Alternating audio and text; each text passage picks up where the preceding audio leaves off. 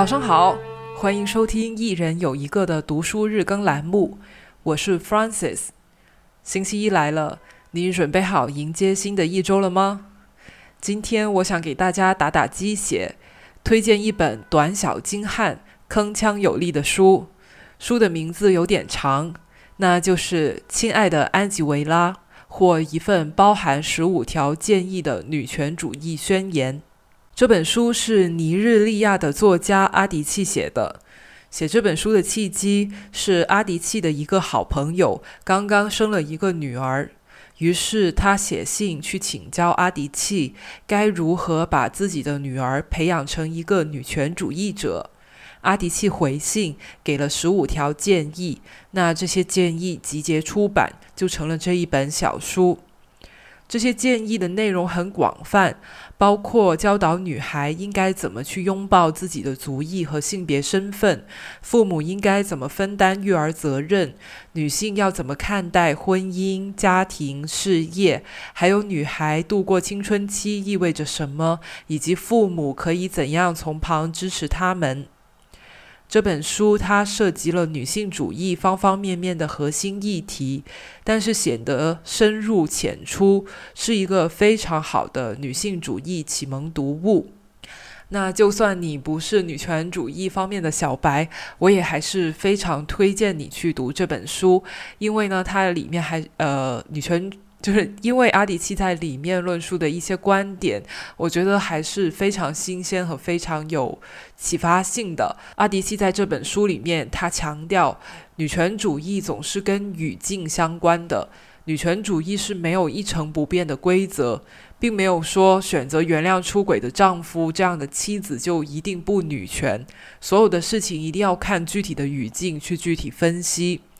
他给朋友的建议里面也包括说，他不赞成朋友在教育女儿的过程中使用很多像“厌女”“父权制”这些大词。他觉得不要轻易的对一件事情去贴标签，而是要具体分析它到底哪里不对，以及我们可以怎样做得更好。那我觉得这些观点跟态度都是很值得我们去借鉴的，因为阿迪契的这种态度。它可以保证有关女权主义的讨论，它始终是开放的，是鲜活的，而不是僵化的。现在我们看到，在网络上有些关于女权议题的讨论，其实价值观都会有些太过非黑即白。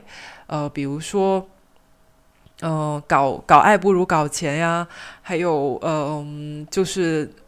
怎样怎样的行为就是恋爱脑，然后，呃，如果你丈夫出轨了，你不马上离婚，你，嗯，你就是不够女权，你就是不够爱自己，呃，我会觉得这些讨论有时候好像除了增加大家的焦虑之外，其实也没有太过推进我们对于，呃，女性。的命运，或者说性别平等这些议题的看法，所以我会认同阿迪契所说的：，当我们谈论女权主义的时候，一定要看具体的语境，呃，用具体事情具体分析这样的，嗯，思考方式会是更好的办法吧。那因为本身这本书也非常的短，所以我不打算讲太多，以免喧宾夺主。那接下来就开始朗读吧。今天我想跟大家朗读的是阿迪契写的建议六，那我们一起翻开到书本的第四十五页。建议六：教导他质疑语言。语言是我们的偏见、信仰和臆断的温床，但要教会他这一点，我们必须质疑自己的措辞。我有个朋友说，他永远不会用“公主”称呼自己的女儿。人们用这个称呼时出于好意，但“公主”一词承载着各种预设。她是脆弱的，她在等待王子的拯救，诸如此类。这个朋友更喜欢用“天使”和“星星”这样的称呼。所以你要决定什么话不对自己的孩子说。因为你对孩子说的话很重要，他们教会他该看重些什么。你记得那个伊伯族的笑话吗？用来戏弄淘气的女孩。你在干嘛？你不知道自己已经到了嫁老公的年纪？过去我常这么说，现在我决定不这么说。我会说，你到了找工作的年纪，因为我不认为你该教你的小女孩对婚姻满怀憧憬。我不再说她为他生了孩子，我会说她和他生了孩子。当我听到男人说他怀着我的孩子时，会勃然大怒。怀着我们的孩子，就听起来更顺耳，也更正确。试着不要对齐萨兰太频繁地使用“厌女症”和“父权制”这些词汇。有时我们女权主义者会太喜欢使用术语，而专业词汇有时会听起来太抽象。不要仅仅为某事贴上厌女的标签，而是告诉他原因，并告诉他如何才能纠正。使用范例，教导他：如果有人因为某事批评女性，但不因某事批评男性，那说话者并不是对某事不满，而是对女性不满。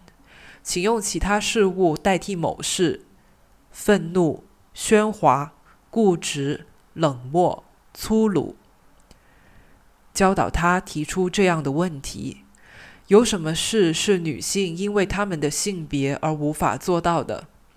这些事是否具有一定的文化声望？如果是这样，为什么只允许男性做有文化声望的事？从新闻中汲取范例：两个尼日利亚议员公开争吵。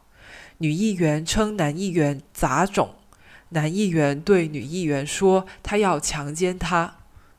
男议员是性别歧视者，因为他冒犯的并非作为个体的女议员，而是作为生理意义上的女性。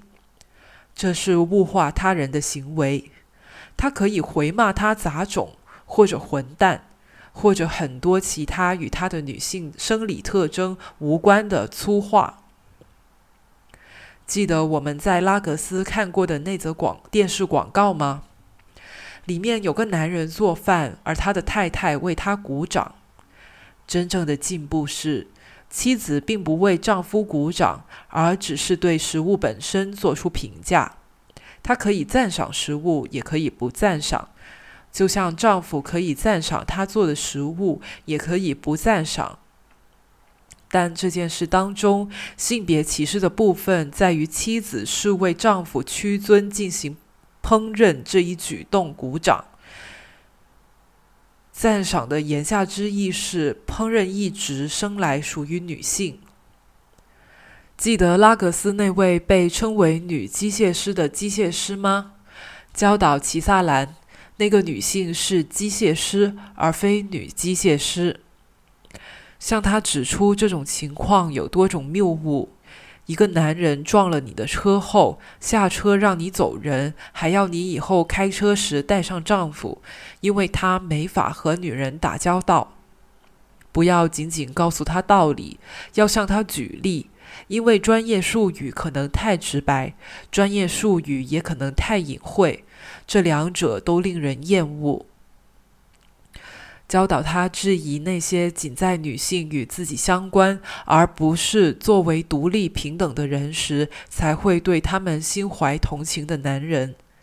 在谈论强奸的时候，有些男人总是会说：“假如是我女儿或妻子或姐妹之类的话。”然而，这些男人却不需要将犯罪案件中的男性受害者想象成自己的兄弟或儿子，才能对他们产生同情。同时，教导他质疑女人是特别人群这个观点。美国国会发言人保罗·瑞安在对共和党总统候选人夸耀自己侵犯女性一事作出回应时说：“女性可以。”夺冠登顶也可以被崇拜，但不该被物化。告诉齐萨兰，其实女性不一定要夺冠登顶和被崇敬，她们只是需要被当作平等的人对待。女性因为自己的性别而需要夺冠登顶和被崇拜，这个观点本身就含有居高临下的言外之意。好啦，那我们今天的读书日更分享到这里就结束了。啊，今天的节目有点短，不知道大家有没有意犹未尽的感觉？那如果你还想了解更多关于《亲爱的安吉维拉》这本书的内容的话，非常欢迎大家去购买、去借阅、去读这本书，因为它真的挺好看的，很短，不会。不会造成你很大的一个阅读负担，同时也会启发你一些思考。嗯，好了，那今天的节目到这里就结束了，我们明天再见，拜拜。